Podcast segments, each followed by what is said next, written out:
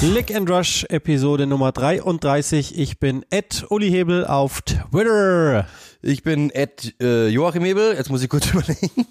Soweit sind wir schon. Auf Instagram und auch bei Twitter.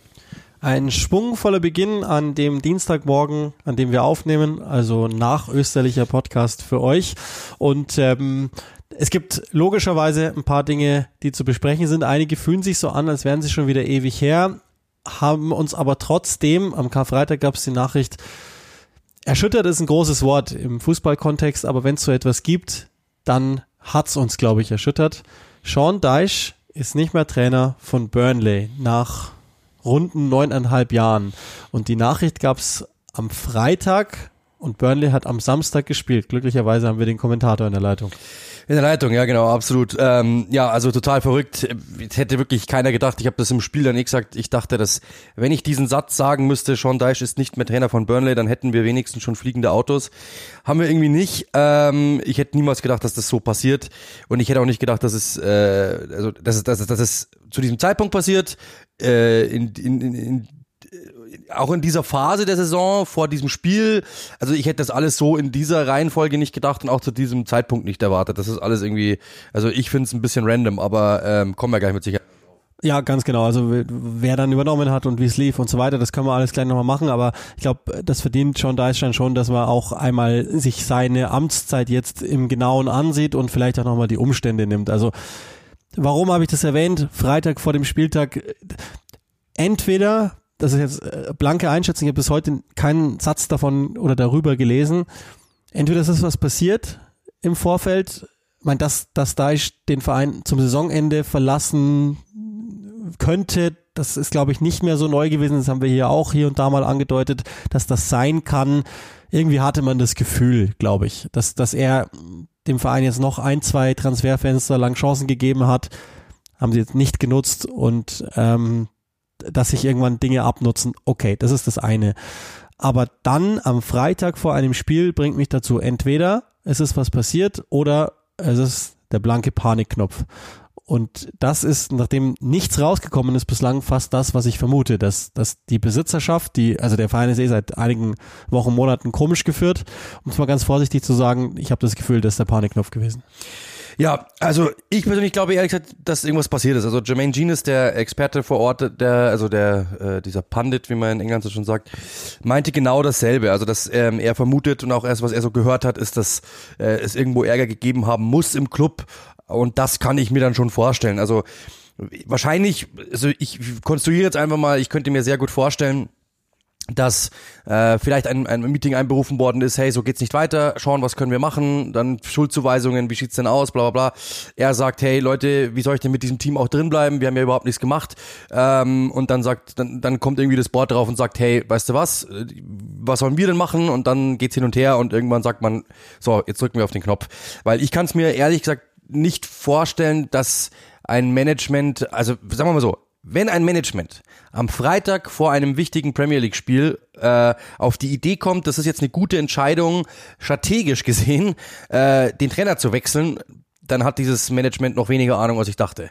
Also ich hoffe für alle Beteiligten, dass es wirklich ein, äh, eine Auseinandersetzung gab, die dann so ausgegangen ist, dass man gesagt hat, man trennt sich.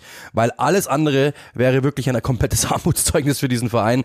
Am Freitag um diese Zeit, wo ja wirklich auch nicht, wo ja gar keine Möglichkeit ist mehr für den neuen Coach, irgendetwas zu machen, weil es war ja auch noch Mittag rum irgendwann mal.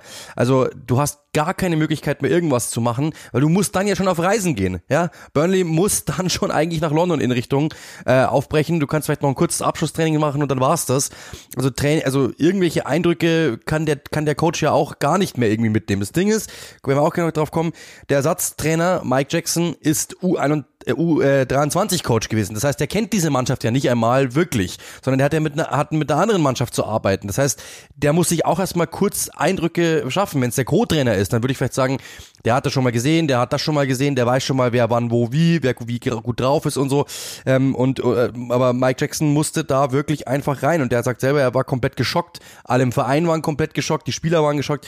Deswegen ich kann mir eigentlich nur ausrechnen, dass da wirklich irgendwie mit Sicherheit gab es wahrscheinlich einfach wirklich so eine Sitzung, die sind übereinander äh, hergefallen und dann, dann hat man gesagt, so, so geht's nicht. Und da kann ich mir Deich schon auch vorstellen, so wie ich den Typen kenne, auch die letzten Jahre über, der hat sich beim alten Besitzer beschwert damals, dass er keine Transfers, Transferbudgets bekommt. Der hat sich beim neuen Besitzer beschwert, dass er keine Transferbudgets bekommt. Da schwingt dann auch noch mit, dass der neue Besitzer eigentlich meinte, er würde aber Transferbudgets zur Verfügung stellen. Das ist aber nicht passiert. Und da kann ich mir schon vorstellen, dass, dass Daesh ein Frustlevel hat. Das mit Sicherheit schon angestaut. Da hat sich was einiges angestaut.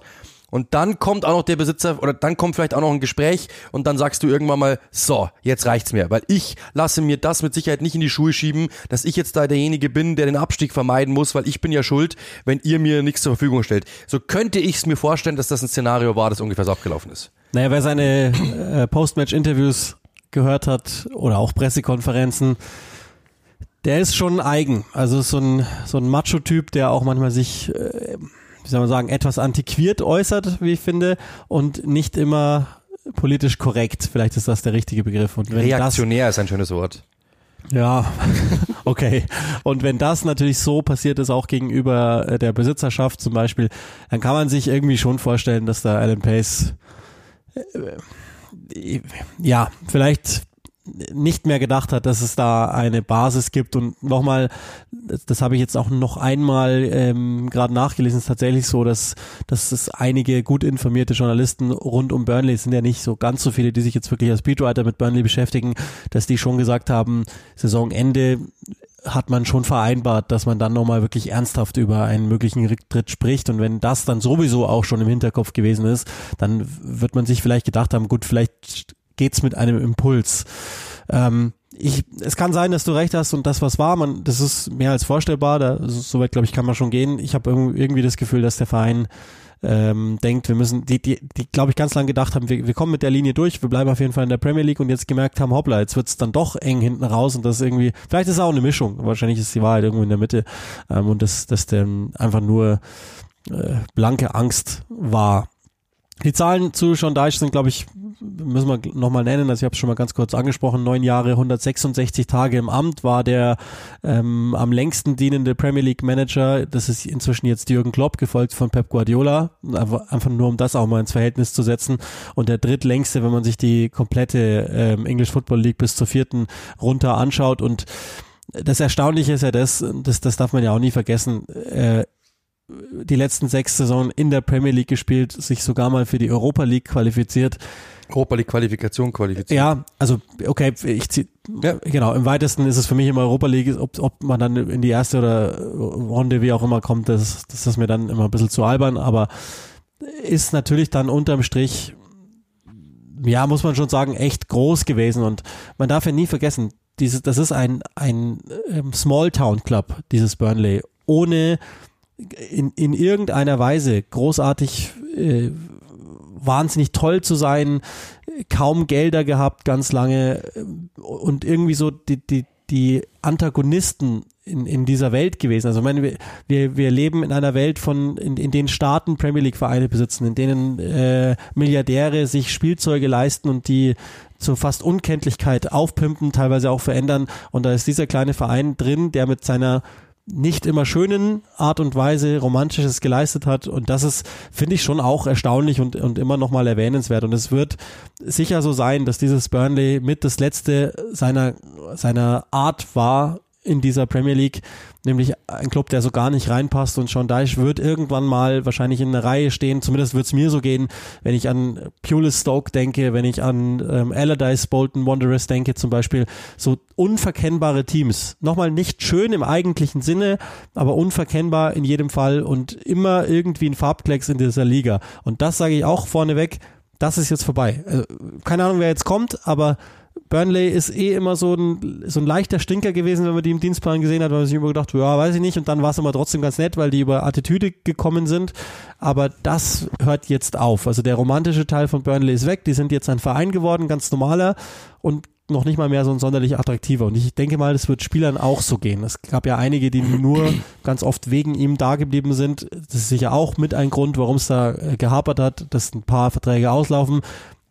Die Burnley zumindest, glaube ich, hm. behalten hätte oder vielleicht zumindest gegen Ablöse hätte ziehen lassen. Nur, das passiert ja auch alles, also da steht ja auch ein Umbau bevor und ähm, ich bin jetzt auch gleich mal gespannt. Du hast ja das Spiel jetzt dann gesehen und vielleicht müssen wir dann erstmal die, die Prognose, ob sie es schaffen oder nicht, vielleicht ganz zum Schluss hinstellen. Soll ja auch mal ein paar Lunden legen in so einem Podcast, ob, ob das jetzt noch reicht oder nicht. Aber ähm, sagen wir so, die, als kleiner Disclaimer schon mal vorneweg, die Chancen sind nicht gestiegen aus meiner Sicht. Nein, und vor allem, um da nochmal äh, einzuhaken, also ich habe das nochmal rausgeschrieben. Man muss, muss sich mal überlegen, die haben in den letzten zehn Jahren, Sean Deich war ja knapp zehn Jahre, ja, nicht, nicht ganz, wie du gesagt hast, neun, neun Jahre ein paar zerquetschte. Also das ist eine Zahl, die fand ich wirklich beeindruckend. Netto ausgegeben 88 Millionen Euro.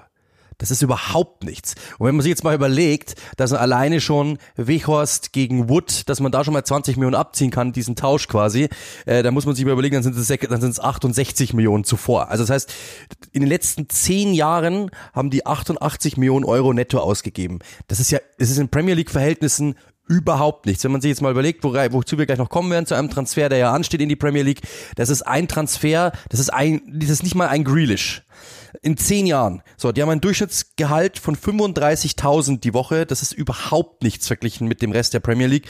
Wenn man sich mal überlegt, dass ein Raheem Sterling 150 verdient oder so. Wahnsinn. Sie haben nur neunmal über 10 Millionen Euro ausgegeben kein einziges Mal über 20 Millionen Euro. Das heißt, es sind so 15 bis 18 Millionen Euro Transfers.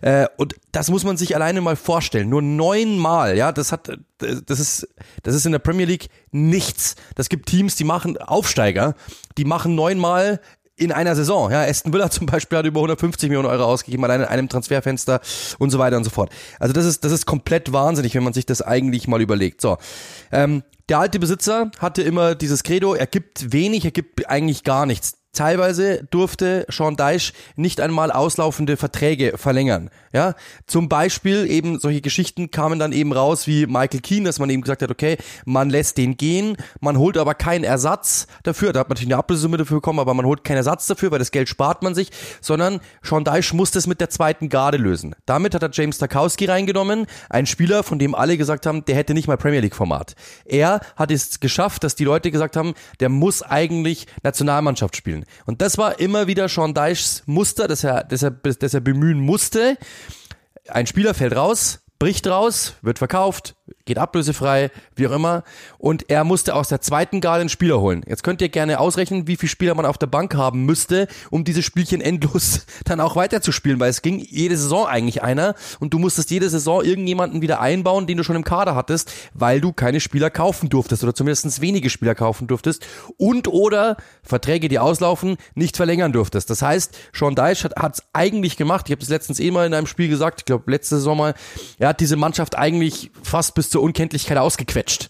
Es war immer wieder irgendein Spieler, wo du gesagt hast, okay, der, der bricht jetzt raus. Bestes Beispiel ist ja auch im Tor, ja. Nick Pope, das war auch ein Torhüter, bei dem alle gesagt haben, der wird es niemals in der Premier League schaffen. Jetzt ist der Nationalmannschaftskaliber und die großen Teams beschäftigen sich mit dem.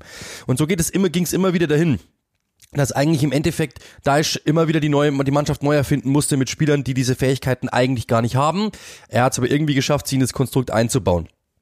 Und das ist halt eben das, was man schon Deich wirklich einfach mal, das muss man wirklich lobend erwähnen. Und es ist jetzt nicht nur so, dass wir jetzt sagen, ja, okay, Deich ist weg und das ist irgendwie schade oder weil es war irgendwie witzig oder cool oder kultig oder besonders, keine Ahnung, sondern die Fans sagen das ja auch. Also jeder Einzelne hat eigentlich, was ich so gelesen habe, gesagt, ich habe sogar wirklich einen Artikel von einem Fan, der in einer großen englischen Tageszeitung dann äh, veröffentlicht worden ist, ähm, da stand, war, war wirklich so die Quintessenz, es ist eine Schande, durch Daesh haben wir unseren Traum gelebt, jetzt werden wir wahrscheinlich nie wieder in die Premier League zurückkehren. Das ist die Aussage dieses, dieses Fans. Weil man muss ja sehen, ja, natürlich haben die in den letzten Jahren Premier League Millionen bekommen, die wurden aber nie ausgegeben.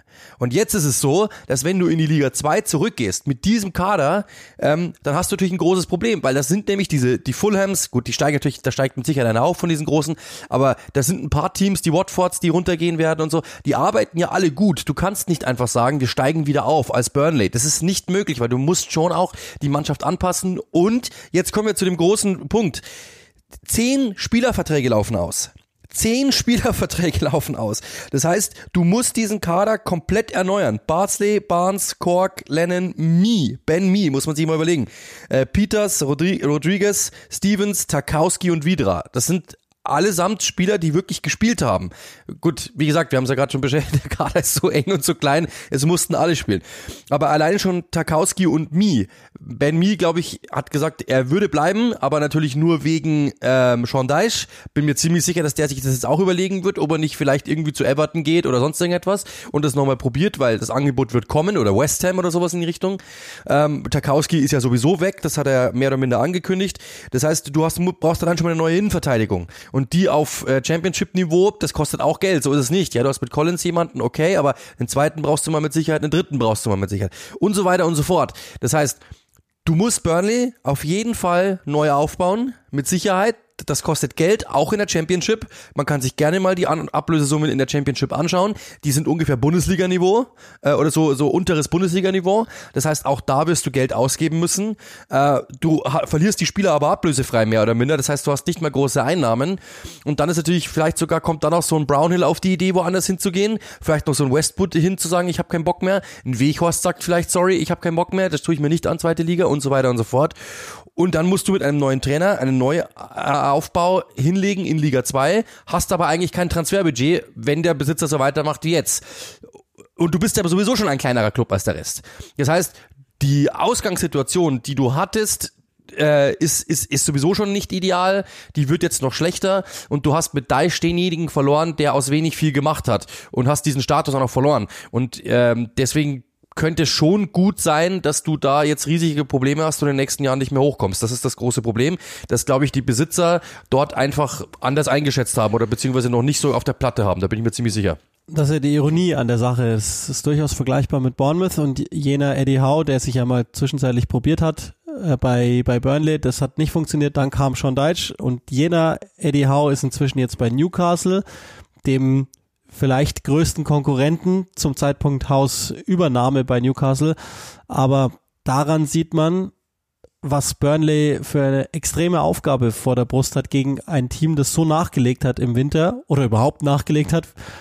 Ja, die haben viel Geld ausgegeben und die allermeisten Transfers haben zum Stand jetzt funktioniert.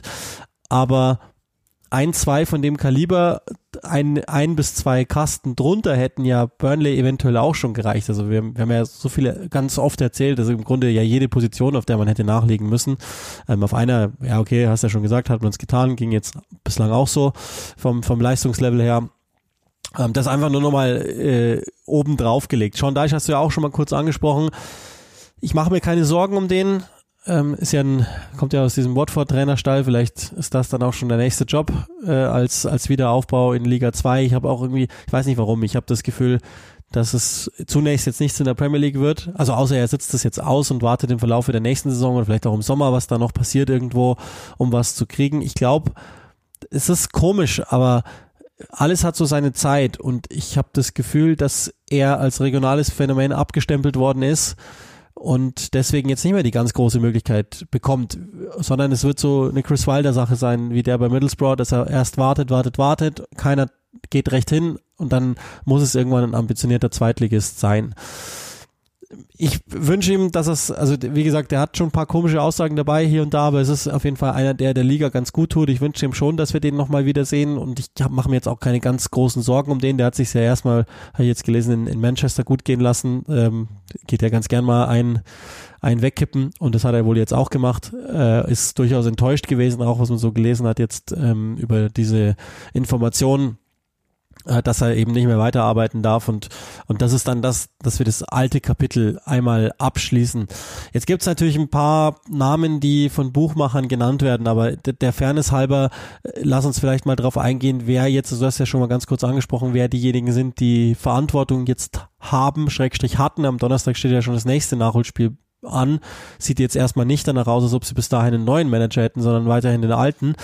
Ähm, ist das, ist das eine denkbare Lösung, dass der das übernimmt oder ist es wirklich äh, klassisch im Interim zu sehen?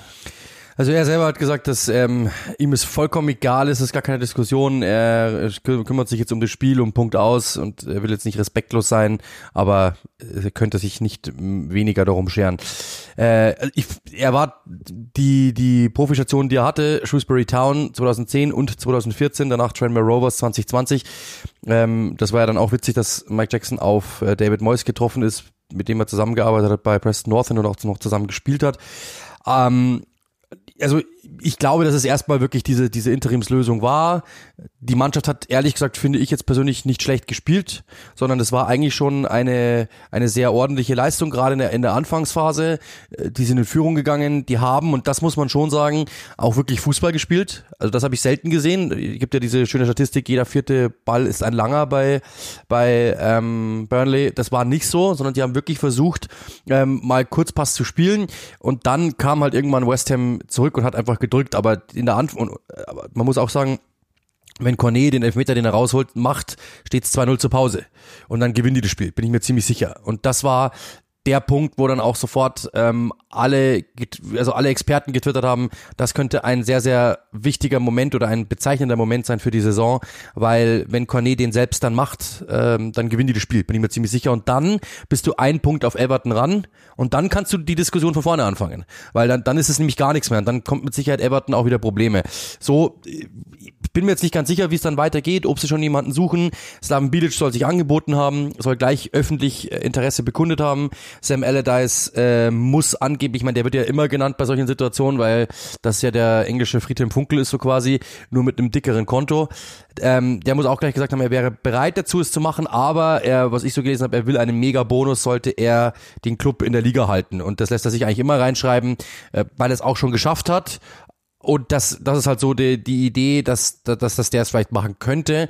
Ob das jetzt passiert, also soweit ich jetzt gelesen habe, ist jetzt dann nichts aktuell und äh, das Team unter Mike Jackson eigentlich schon ganz ordentlich ausgeschaut, hat's ganz gut gemacht soweit auch.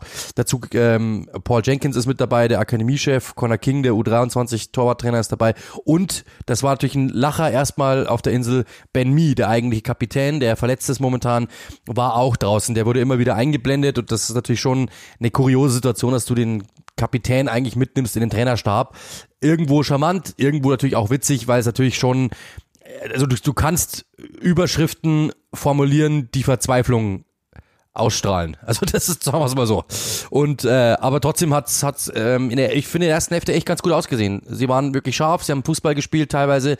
Du hast irgendwie schon auch gemerkt, dass die Spieler das vielleicht ganz nett fanden, sogar mal Fußball spielen zu dürfen, dass es nicht die Aufgabe war, den Ball einfach wegzudreschen, sondern dass die auch mal versuchen konnten zu kombinieren. Du hast schon einmal eine Versicherung, äh, eine Verunsicherung gemerkt, so quasi, warte mal kurz, äh, der Gegner darf mich jetzt anlaufen, weil ich habe den Ball und ich muss ihn nicht gleich wegdreschen. Das war für die schon auch mal so eine Umstellung. Äh, aber sie haben es dann verhältnismäßig gut gelöst, sind in Führung gegangen. Äh, nach dieser Verletz Verletzung von Ashley Westwood ja, die wirklich sehr, sehr heftig aussah, soll angeblich ein Knöchelbruch gewesen sein, ist die Mannschaft nicht zusammengebrochen, sondern sie hat wirklich weitergespielt, ist in Führung gegangen, hätte das 2-0 machen können. Und dann halt war West Ham halt einfach besser, das muss man klar sagen. In der, gerade in der zweiten Hälfte haben die halt gedrückt ohne Ende und hätten auch in Führung gehen müssen, aber die erste Hälfte war okay. Und jetzt bin ich halt gespannt, was, was, was sie sagen. Also das Ding ist ja auch, das ist ja auch sehr spannend, wenn wir über Geld gesprochen haben. Sean Deich hat im September 21 erst bis 2025 verlängert. Und angeblich, was man so hört, soll über eine Abfindung verhandelt werden. Das sollen rund 20 Millionen Euro sein. Jetzt kannst du natürlich einmal sagen, du zahlst 20 Millionen Euro Abfindung du musst Sam Allardyce einen fetten Bonus geben, du musst Sam Allardyce ein fettes Gehalt geben.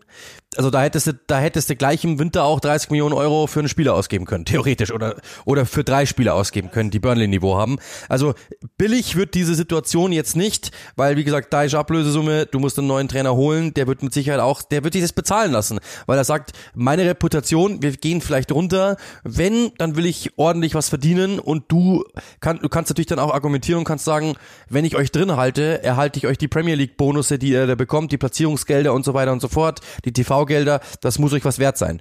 Und Dementsprechend wird das jetzt mit Sicherheit nicht billig für Burnley. Ähm, klingt immer so schön, wenn man sagt, ja, sparen wir uns im Winter Geld für Transfers, hahaha.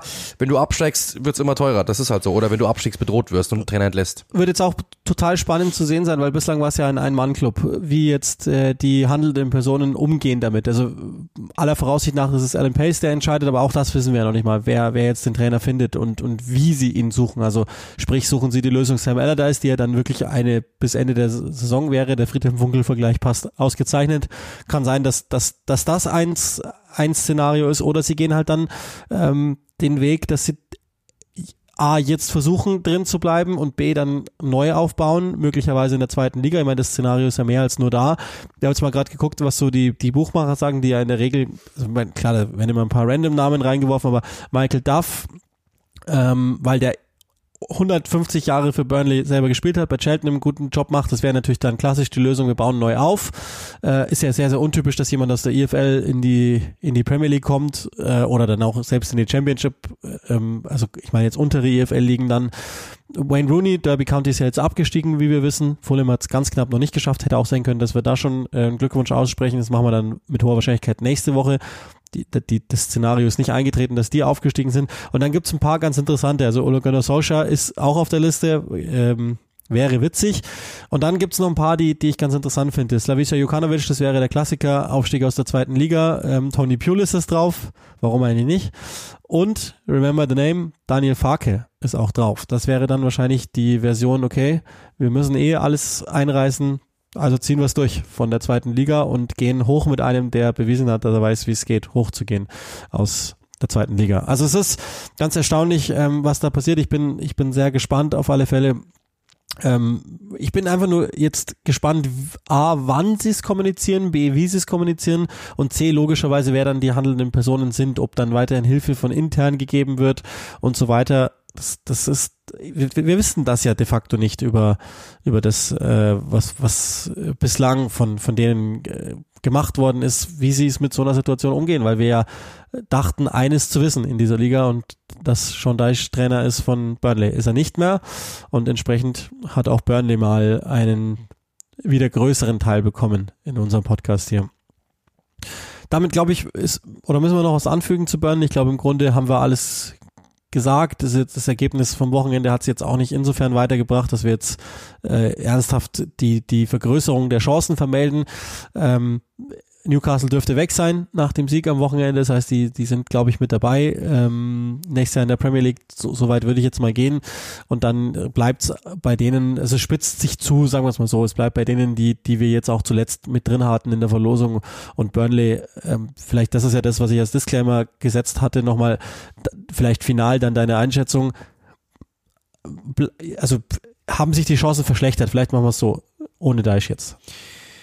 Ja, also ich habe das ja gleich getwittert. Ich glaube schon, dass sich verschlechtert hat, ehrlich gesagt, weil ähm, also nur allein schon von meiner Erfahrung, von meinen Erfahrungswerten her, ich glaube, also die Mannschaft hat kein Premier League Niveau. Das sind das sind das sind Rollenspieler in Liga 2, die meisten. Und der einzige, der daraus etwas formen konnte, war Sean Deich. Und ich glaube nicht, dass ein anderer das hinbekommt.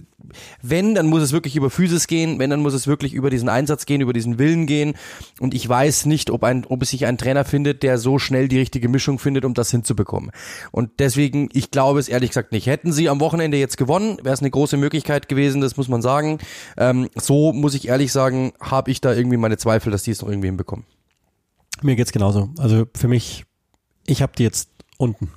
Vor allem der, der Rivale, muss man auch sagen, ist halt Everton und die sind natürlich jetzt, muss man schon sagen, äh, diese Saison katastrophal schwach trotzdem halt von, vom Kader her weit überlegen. Das muss man schon sagen. Ich ja, die sind, die sind auf alle Fälle immer in der Lage, Everton ist, glaube ich, halt auch ein Spiel rauszuhauen, weil die, weil die individuelle Qualität halt da ist. Ich habe jetzt bei Burnley mal geschaut, was, was für, äh, was für, was für ein Schluss, äh, Restprogramm noch da ist. Also, äh, ich glaube, ein Nachholspiel von Aston Villa gibt's noch. Äh, gibt's, gibt's, es gibt ein Nachholspiel gegen Southampton, Wolverhampton, Watford, Aston Villa, Tottenham, Newcastle. Also, das Restprogramm ist machbar. Das muss man schon sagen. Also, da können, da können sie immer mal wieder ein Punktchen rausholen holen. Das muss man schon sehen. Gerade Watford, wenn sie die schlagen, ähm, Southampton hat immer ein Spiel drin, wo die mal und so weiter und so fort. Also ich würde es nicht, äh, ich würde nicht das, das Restprogramm ist nicht unmachbar, sagen wir es mal so. Aber da muss halt jetzt schnell was passieren, das muss man schon sagen. Also das ist, äh, du kannst jetzt, jetzt nicht mehr lange überlegen, sondern jetzt muss wirklich gepunktet werden. Das ist eine dumme Plattitüde, aber wenn man auf den Spielplan schaut, sie sind drei, sie haben ein Punkt, ein Spiel mehr als Everton, bei drei Punkten weniger. Ja, es ist noch machbar. Everton ist aber die bessere Mannschaft, finde ich, individuell.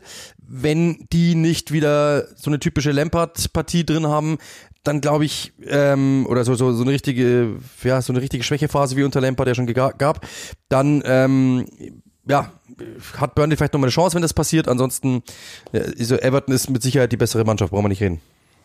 Irgendwie wäre es auch Karma, ich weiß nicht, dass, dass es Burnley erwischt, aber das ist nur, nur ein äh, Gedanke so zum Abschluss dieser ja, Thematik. Also ich meine, das ist nun mal abschließend dann drunter, glaube ich, äh, also als Disclaimer nochmal oder als so Zusammenfassung, die in, in der Premier League arbeiten oder egal wo, machen wir es noch größer, in der Bundesliga genauso, egal wo, wenn du glaubst, dass du mit weniger Aufwand gleichen Ertrag, wenn nicht sogar mehr Ertrag bekommen willst im Weltfußball, das kannst du vergessen. Weil alle anderen arbeiten. Alle anderen arbeiten. Jetzt kommen, und dann kann man sich ja ausrechnen. Es war in der Bundesliga so, die Leipzigs kommen dazu, diese Hoffenheims kommen dazu, bla. In der Premier League ist es jetzt ein Newcastle, die dazukommen, ein Aston Villa, Villa, die richtig Geld investiert haben. Das heißt, der, die Mannschaft oder die, die Ligen werden immer voller mit Teams, die investieren. Und wenn du sagst, als kleiner Club, wir nehmen uns da raus. Das heißt, das heißt ja nicht, dass du jedes Jahr 50 Millionen Euro investieren musst in einen Spieler. Das, das sagt ja gar keiner. Aber wenn dir ein Innenverteidiger wegbricht, einen anderen zu verpflichten für 15 Millionen oder sowas, das musst du halt machen. Und wenn du das nicht tust und einfach glaubst, ja, das kriegen wir mit der Bank hin, das würde bei City, machen wir als Beispiel, die Besitzer hauen ab, und äh, die Mannschaft würde gleich bleiben und jedes Jahr würde einer wegbrechen. Dann, dann würden die das mit Sicherheit noch zwei, drei Jahre hinbekommen, weil der Kader noch voll ist aber Burnley ist Burnley. Und wenn da Spieler wegbrechen und du dann einfach weniger investierst oder gar nicht mehr investierst und sagst, dann muss halt der Bankspieler auffüllen, dann wirst du das in dieser Premier League einfach nicht schaffen. Und das ist einfach nur ein Naturgesetz des Fußballs, weil die anderen halt einfach investieren und auch arbeiten. Und das ist halt das große Problem. Selbst in der Bundesliga, wenn die Bayern das irgendwann einstellen würden, zu sagen, wir investieren jetzt nicht mehr, wir machen nicht mehr, es wird sich irgendwann mal, ob kurz oder lang, jemand finden, der dich einholt, weil die anderen weiterarbeiten. Und das ist halt halt bei Burnley das große Problem. Die dachten einfach, Premier League wäre God given, weil Sean Dyche regelt das schon irgendwie und irgendwie machen wir das schon. Aber du, wir werden mit Sicherheit in zwei, drei Jahren erst wirklich zu schätzen wissen, was Sean Dyche äh, geleistet hat. Erstens. Und dann noch in Klammern, besonders unter diesen Voraussetzungen. So, jetzt verlassen wir das Thema harter Bruch und wir wechseln ans andere Ende der Tabelle. Ihr habt es sicherlich mitbekommen, am Wochenende waren die beiden Erstplatzierten der Tabelle nicht im Einsatz. Hintergrund war das FA Cup Halbfinale zwischen Manchester City und Liverpool in der Reihenfolge auch angesetzt im Wembley. Das Endergebnis in diesem nächsten Duell binnen sechs Tagen 3 zu 2 für Liverpool. Damit erstmals unter Jürgen Klopp nicht nur im Halbfinale, sondern auch im Finale des FA Cup. Haben also die Möglichkeit, die beiden nationalen Pokalwettbewerbe zu gewinnen. Chelsea hat sein Spiel 2-0 gewonnen gegen Crystal Palace, wird also der Gegner sein am 17. Mai. Aber uns interessiert jetzt nicht so sehr das Spiel, das ihr vielleicht verfolgt habt, vielleicht auch nicht, sondern vor allen Dingen die Auswirkungen jetzt auf den Meisterschaftskampf von City gegen Liverpool. Man spricht ja im Fußball immer, wenn einem nichts einfällt, von Momentum. Hat sich das Momentum jetzt verändert im Kampf um die Meisterschaft? Ihr wisst ja, Tabellenbild City ist immer noch ein Punkt vor Liverpool. Also ich glaube es ehrlich gesagt nicht. Also es gibt ja dann immer diese Diskussionen, äh, aber also ich, ich glaube es ehrlich gesagt nicht, dass dieses FA Cup Spiel jetzt so viel ausmacht, dass, dass beide Mannschaften da jetzt irgendwie äh, sich komplett verdrehen und irgendwie mit, also ich kann, ich glaube nicht, dass bei City irgendwas genommen wird. Das glaube ich nicht. Die sind Profis genug. Guardiola ist verrückt genug, um denen, die laufen sowieso immer. Dass Liverpool, dass der ein oder andere bei Liverpool vielleicht nochmal den Satz ins Ohr bekommt von Jürgen Klopp jetzt, schaut mal, wir können es packen das kann ich mir schon vorstellen, dass, dass die vielleicht noch mal einen kleinen Boost bekommen und sagen, hey, ähm, das ist noch nicht vorbei, schaut mal, was wir für eine Mannschaft sind, wir hätten es eigentlich verdient oder wir, wir haben alles, was es braucht. Das kann ich mir schon vorstellen. Das würde ich als Trainer mit Sicherheit auch ausnutzen, das jetzt motivatorisch zu nutzen, einfach zu sagen, hey, wir packen das, schaut mal, wir können die schlagen, also können wir auch Meister werden. Wir sind zurückgekommen, wir haben es verdient, schaut unsere Mannschaft an, vielleicht sind wir momentan sogar besser als die, wir können die knacken jedes Spiel wird ab jetzt gewonnen und dann schauen wir mal, was wir bekommen. Das kann ich mir vorstellen, dass das so die, die Ausgangslage bei Liverpool ist, aber das sind jetzt Nuancen. Also die beiden Mannschaften wären in allen Spielen sowieso voll auf Sieg gegangen und hätten alle Spiele gewinnen wollen und müssen eigentlich auch. Insofern, da hat sich jetzt eigentlich wenig geändert. Also die werden jetzt nicht sagen, eigentlich hätte uns ein Unentschieden gereicht, jetzt müssen wir, jetzt wollen wir aber gewinnen. Das ist ja Quatsch. Beide Teams wollen immer jedes Spiel gewinnen und das werden sie auch, also, also das wird immer die Ausgangslage sein. Hintergrund, Diskussionsansatz der ganzen Sache ist natürlich, dass City mit einer schon 1B-Mannschaft gespielt hat. Auch das, also muss man vielleicht nochmal herleiten. Ja, Zach Steffen war im Tor und es, es gibt schon einen Teil von mir, der das als, als Psychologie wertet gegenüber Liverpool. Erstens, wir können euch mit 1b packen. Zweitens, ähm, wir treffen uns ja möglicherweise, wenn alles normal läuft, nochmal im Champions League Halbfinale, äh, im Finale sogar. Und äh, erstens will ich sehen, weil das Spiel, das wir jetzt am Wochenende gesehen haben, war das schwächste wahrscheinlich in, in, den, in den bisherigen Aufeinandertreffen, wenngleich die erste Hälfte von Liverpool insgesamt wahnsinnig stark war, von City halt wahnsinnig schwach und nochmal auf einem anderen Niveau, als das vor sechs Tagen in der Premier League der Fall gewesen ist, wo es natürlich umgedreht war.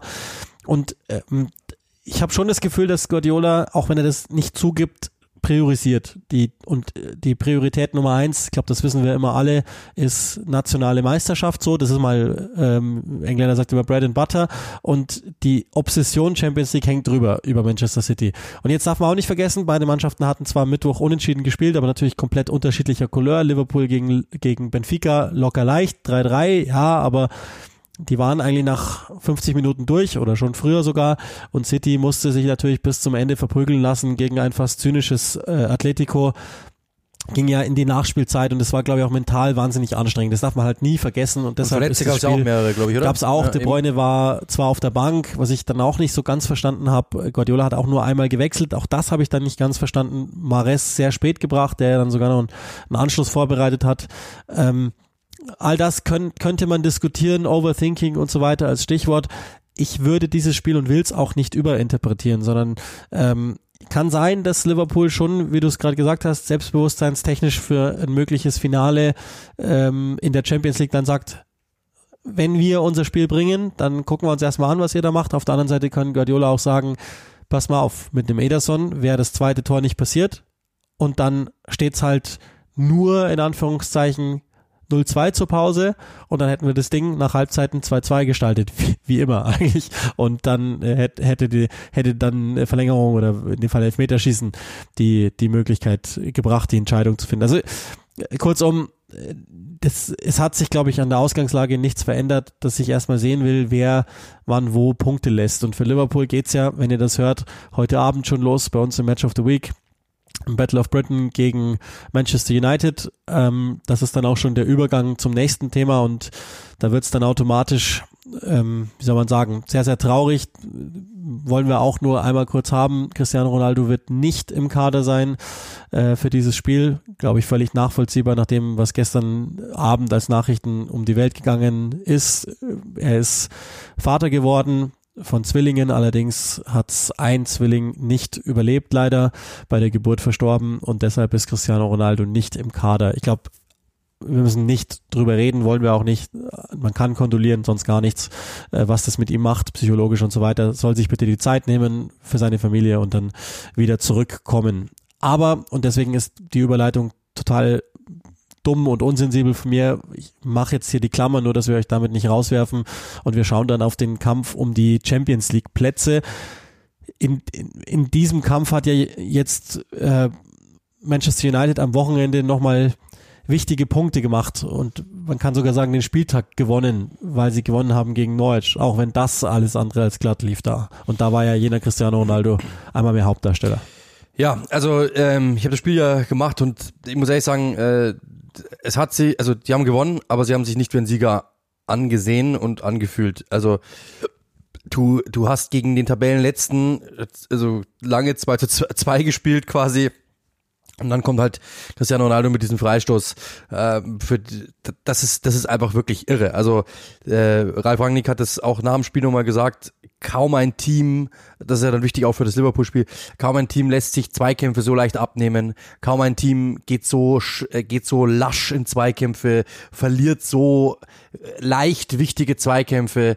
Äh, die haben, die haben sich wieder einfach so leicht auskontern lassen, gerade über, über Telles, über die linke Seite, der sehr häufig einfach rausgerückt ist und dann im Hintergrund dann einfach jemanden durchlaufen hat lassen.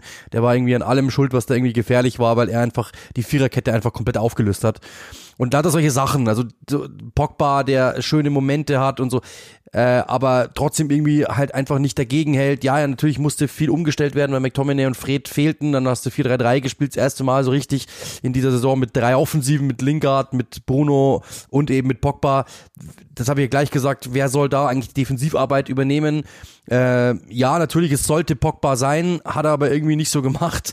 Und das ist ja klar, dass du natürlich dann im Rückraum irgendwo Schwächen hast jetzt hast du natürlich oft viel offenbart, gewinnst trotzdem 3 zu 2. Irgendwie hast du dann das Gefühl gehabt, so richtig freut sich keiner drüber, weil jeder eigentlich erkannt hat, okay, wir haben zwar gewonnen, aber A, gegen diesen Gegner, der Tabellenletzter ist, der, einfach, der, der wirklich einfach nicht gut ist, muss man klar sagen, der einfach auch viel zu viele Fehler gemacht hat und auch dann nur dank eines Cristiano Ronaldo, der drei Tore mal wieder macht. Und dann hat, hast du, hat man schon gemerkt, dass es irgendwie sich gar nicht richtig wie ein Sieg anfühlt, sondern eher so quasi, ja, wir sind da irgendwie, also irgendwie haben wir was überwiesen bekommen, was uns eigentlich gar nicht zusteht. Und trotzdem bist du eigentlich der große Gewinner des Spieltags, wie du gesagt hast, weil halt eben ähm, Tottenham verloren hat gegen Brighton, weil Arsenal verloren hat gegen Southampton. Und du dann eigentlich jetzt wieder sagen kannst, okay, das war eher ein glücklicher Sieg, aber die sind jetzt wieder vor Arsenal. Und vor zwei Wochen haben wir noch gesagt, Arsenal ist eigentlich der Favorit auf Rang 4. Also da hat sich alles wieder gedreht. Und irgendwie, ich weiß es noch, als ich damals bei Sky Sport News gearbeitet habe, da gab es dann immer diesen, die, diesen Beitrag, äh, immer eigentlich zur selben Zeit, wieso will eigentlich keiner in die Europa League, wieso will eigentlich keiner in die Champions League, außer Bayern und Dortmund. Und das kann man hier auch wieder sagen. Also warum kriegen Tottenham United und also warum kriegen Tottenham, Arsenal, West Ham, die ja auch Punkte liegen lassen, jetzt zum wiederholten Male um diese Zeit, ähm, warum kriegen die es einfach nicht hin, durchzuziehen? Und das ist die große Frage, die wir uns wirklich stellen müssen, dass diese Mannschaften rollen, rollen, rollen und plötzlich dann, wenn der Druck kommt und der kam, das haben wir alle mitbekommen über die Medien, kriegen die es nicht mehr hin. Und das ist natürlich schon irgendwo äh, bezeichnend für diese Phase, macht es natürlich für uns spannender, klar. Wir jubeln euch, ihr merkt das gerade schon, ähm, einen Satz pro Spiel unter, nur halt mit mehreren Sätzen. Ich versuche mal in der Erklärung. Tottenham verliert gegen Brighton. Das ist äh, äh, wenn man mal ganz vor Beginn drauf blickt, dann hatte das Anschein, als wäre Tottenham wieder das Team, das wir eingangs 2022 erlebt haben. Aber, und das steckt ja dahinter, vorher sechs Siege in sieben Spielen, unheimlich viele Tore mit untergemacht. Und das dreckige Geheimnis von Tottenham ist, wenn die vorderen drei ausgeschaltet sind. Vor allen Dingen natürlich Kane und Son, die jetzt seit zwei Monaten wirklich wahnsinnig gut spielen. Aber natürlich auch Kulusewski möchte ich gar nicht ähm, verschweigen. Dann ist Tottenham schwach. Jetzt gibt's so gut wie nie einen Tag, an dem gleich alle drei sich mal einen Feiertag leisten, war jetzt so. Und dann sieht's halt mal so aus. Kein Torschuss, das ist ja das, ähm, womit sich alle aufhängen. Und okay, das, das, man kann das verstehen. Auf der anderen Seite ist Brighton natürlich auch ein Gegner, das haben wir auch eine Zeit lang jetzt nicht mehr gesehen, aber haben wir es wieder gesehen, die sich den Ball geschnappt haben, zumindest etwas mehr als Tottenham diesmal und die auch einfach mal wieder unangenehmer waren, besser organisiert waren, schwieriger zu spielen waren. Und das ist dann, wenn Tottenham einen Tag hat, an dem die Passschärfe nicht so da ist, an dem die Bereitschaft abseits äh, des Balles nicht so da ist, wo das mal passieren kann. Also den Stolperstein, den habe ich sozusagen für sie eingerechnet, dass das mal passieren kann. Da haben wir die Restprogramme nochmal angeguckt, Tottenham und Arsenal haben ein ziemlich ähnliches Restprogramm, was so die durchschnittlichen Platzierungen der Gegner betrifft. United hat das mit Abstand schwierigste, das geht ja los mit Liverpool, äh, weshalb ich immer noch nicht glaube, dass Manchester United ernsthaft ein Kandidat ist für die Champions League, sondern ich sage nach wie vor, dass die beiden Nordlondoner das unter sich ausmachen. Und Arsenal hat da ja auch wieder verloren gegen Southampton. Und bei denen tue ich mich schon etwas schwerer. Ja, das ist nicht mehr alles so flüssig. Und ja, das mag dann auf eine junge Mannschaft irgendwie, das, das ist immer so mein Erklärungsansatz, dass ich versuche zu sagen, gut, vielleicht nimmt sich eine junge Mannschaft das eher zu Herzen. Ich habe das Spiel jetzt nicht im Detail gesehen, weil ich parallel im Einsatz gewesen bin, aber äh, und Southampton ist auch immer mal ein Gegner, gegen den man auch mal ein 0-0-Spiel macht oder wenn es halt dann blöd läuft, ein 0-1-Spiel aus, aus ihrer Sicht. Nichtsdestotrotz, die letzten Ergebnisse sind schon einigermaßen alarmierend. Also die, die drohen eine richtig gute Saison zur normalen Saison werden zu lassen. Und das wäre fast schade drum. Ja, also seit April geht gar nichts mehr. Ja, das muss man echt sagen. Also äh, drei Spiele, drei Niederlagen. Brighton, die Gegner heißt, hießen Crystal Palace, Brighton und Southampton. Also da kann mir, da kann mir jeder sagen, was er will. Aber A, natürlich, diese Spiele müssen gewonnen werden. Ich meine, das ist jetzt auch äh, sehr obvious. Äh, danke für diesen wichtigen Hinweis. Aber man muss schon sagen, dass es natürlich sehr, sehr traurig ist und dass mir keiner erzählen kann, dass dieser Druck, der über die Medien gemacht wird, dieses Gelaber über die Medien, über die Experten, bla bla, dass denen da nicht der Stift geht. Also es kann mir keiner erzählen, dass das eine Leistung, dass das einfach nichts mit dem Kopf zu tun hat, sondern es ist ja, eine Kopfsache. Und ähm, das ist halt irgendwie etwas, was sehr, sehr schade ist, weil diese Mannschaft, wenn sie befreit aufspielen konnte, wenn sie so der Jäger waren, dann haben die ja befreit aufgespielt. Jetzt haben sie plötzlich Druck und dann merkst du einer jungen Mannschaft an, dass es einfach nicht mehr läuft. Und das finde ich sehr, sehr schade, dass, äh, dass, dass so etwas entscheidet und nicht die fußballerischen Fähigkeiten der, der Mannschaften jeweils dann, sondern ich hätte mir gewünscht, dass einfach jeder ja, dass, dass die Mannschaften da irgendwie stabiler gewesen werden, allesamt. Und bei Arsenal, ehrlich gesagt, natürlich kann man sagen, vielleicht ist es noch ein bisschen zu früh, wenn man, wenn man wirklich alle, alle, alle, alle Faktoren äh, mit, mit einkalkuliert, dann ist es vielleicht sogar so. Aber in dieser Saison muss man schon sagen, wie sie zurückgekommen sind nach diesem schwachen Start, hätte ich es ihnen eigentlich schon gegönnt. Tottenham natürlich genauso, dass sie sich zurückarbeiten. Ähm, war auch beeindruckend, muss man auch sagen. Aber bei Arsenal irgendwie noch rollender und vor allem muss man auch sagen, ähm, es war das erste Mal wieder so, dass, dass eigentlich jeder sich darauf einigen konnte, dass Arsenal Spaß macht nicht nur die eigenen Fans, die wieder dem, die Mannschaft lieb gewonnen haben, sondern auch die, jeder Einzelne hat, hatte, glaube ich, wirklich Spaß, Arsenal zuzusehen. Und dass diese Mannschaft sich dafür nicht belohnen kann, finde ich ehrlich gesagt sehr, sehr schade.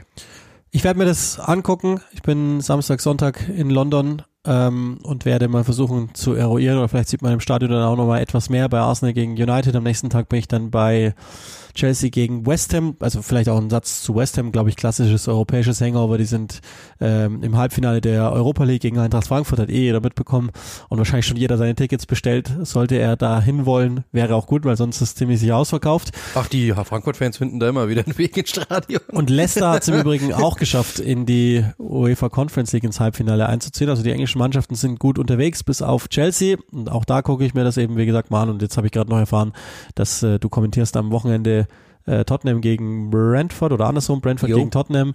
Ähm, vielleicht kriege ich das auch noch hin. Und dann ist ja auch noch ein Boxkampf in London, den ich irgendwie hinkriegen muss. Sonst wäre es richtig bitter. Das ist aber nur so am Rande.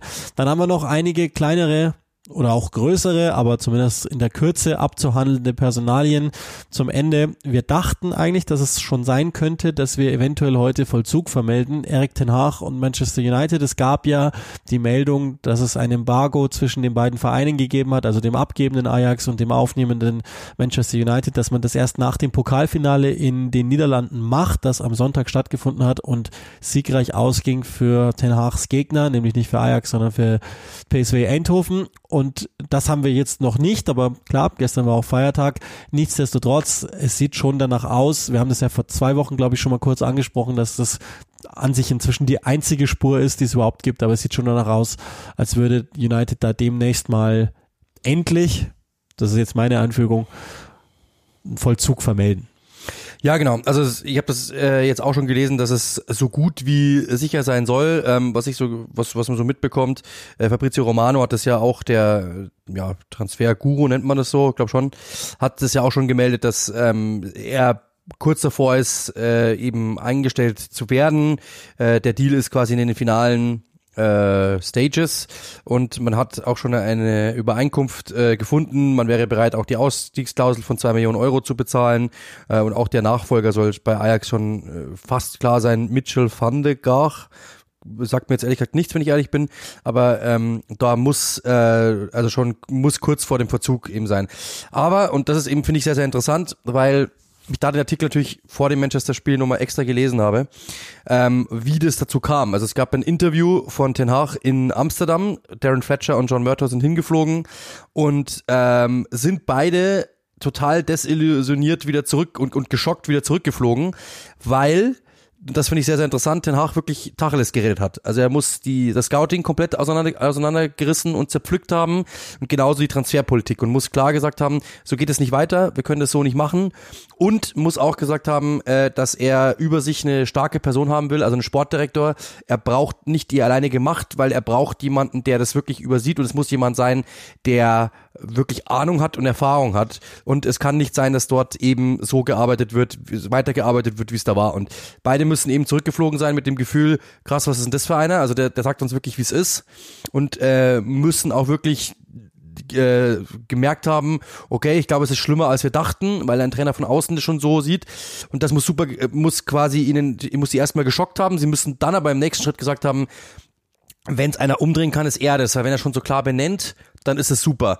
Und kurioserweise muss es auch ein Zoom-Gespräch gegeben haben zwischen Pochettino Murto und Fletcher und das muss eine Katastrophe gewesen sein.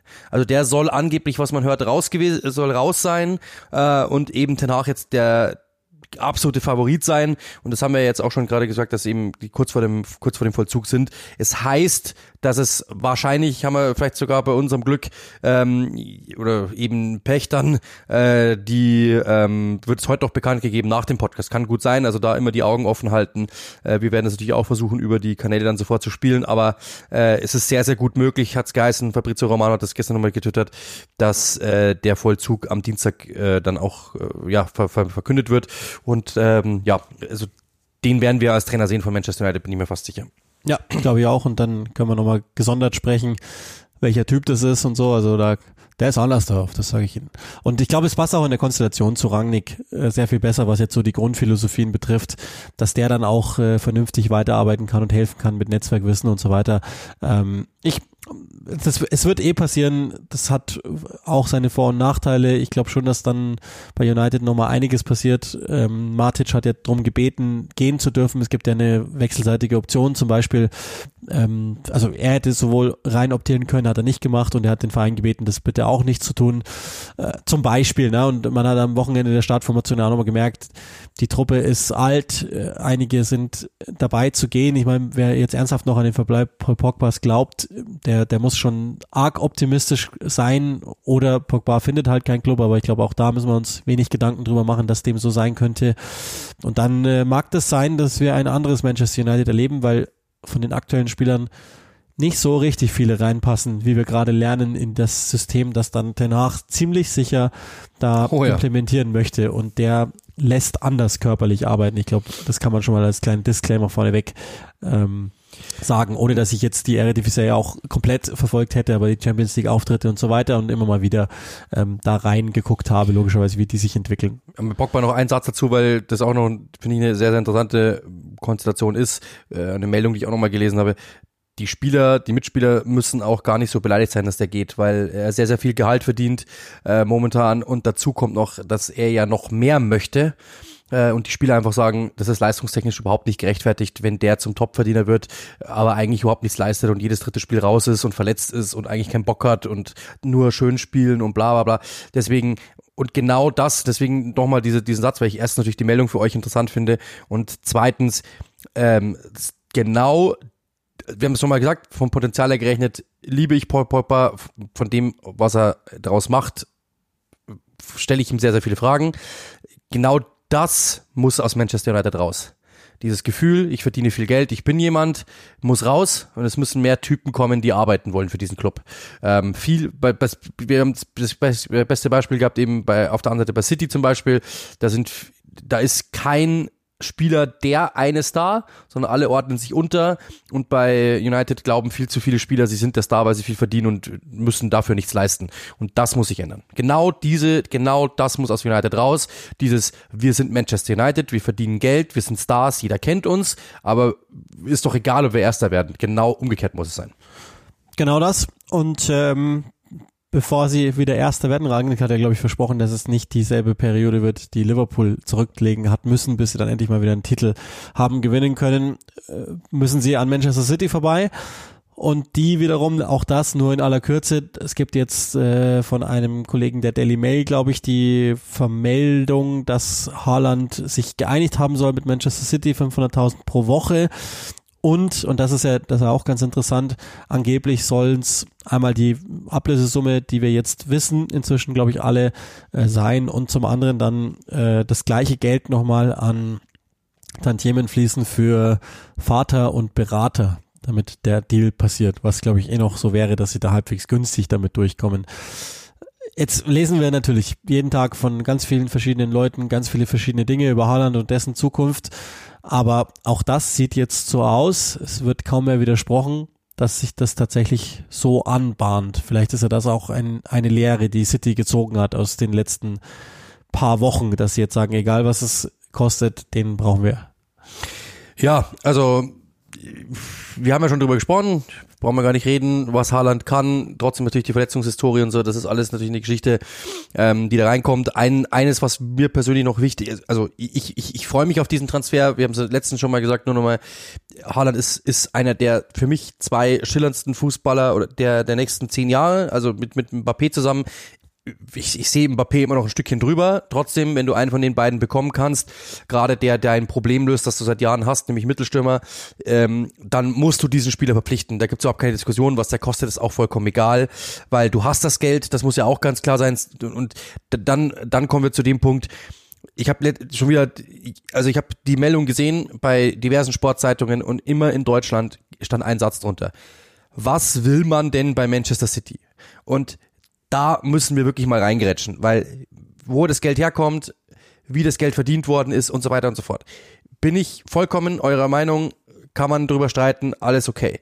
Aber erstens, sportlich ist Manchester City eine Destination, wo du hin musst, weil dein Trainer heißt Pep Guardiola, du hast eine Mannschaft, die funktioniert, du wirst immer um alle Titel spielen. Also es, und du verdienst auch noch richtig gutes Geld dort. Das heißt also für dich als Typ ist es einfach nur, also da musst du hingehen, wenn es irgendwie geht. Und ich glaube, dass das sogar Pep Guardiola so, eine, so, eine, so ein Charakter ist, das haben wir auch schon mitbekommen, der wo, bei dem Spieler sagen, ich will einmal für Pep Guardiola gespielt haben. Also das wird mit Sicherheit ein Faktor sein, dass der sagt, das würde ich gerne machen. Und dann kommt ein Punkt dazu, den einfach viele Leute nicht wissen.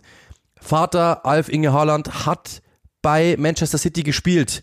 Für den ist das nicht irgendein Verein, sondern der wird als Kind schon Trikots gehabt haben von diesem Club. Ganz einfach. Und das muss man wissen. Und dann kann man nicht immer jeden als Geldsack abstempeln, als Legionär, als sonst irgendetwas, sondern das ist für euch das Gladbach-Trikot war, oder egal welches Trikot, Köln, Stuttgart, Freiburg, egal was, ist bei ihm mit Sicherheit Manchester City gewesen.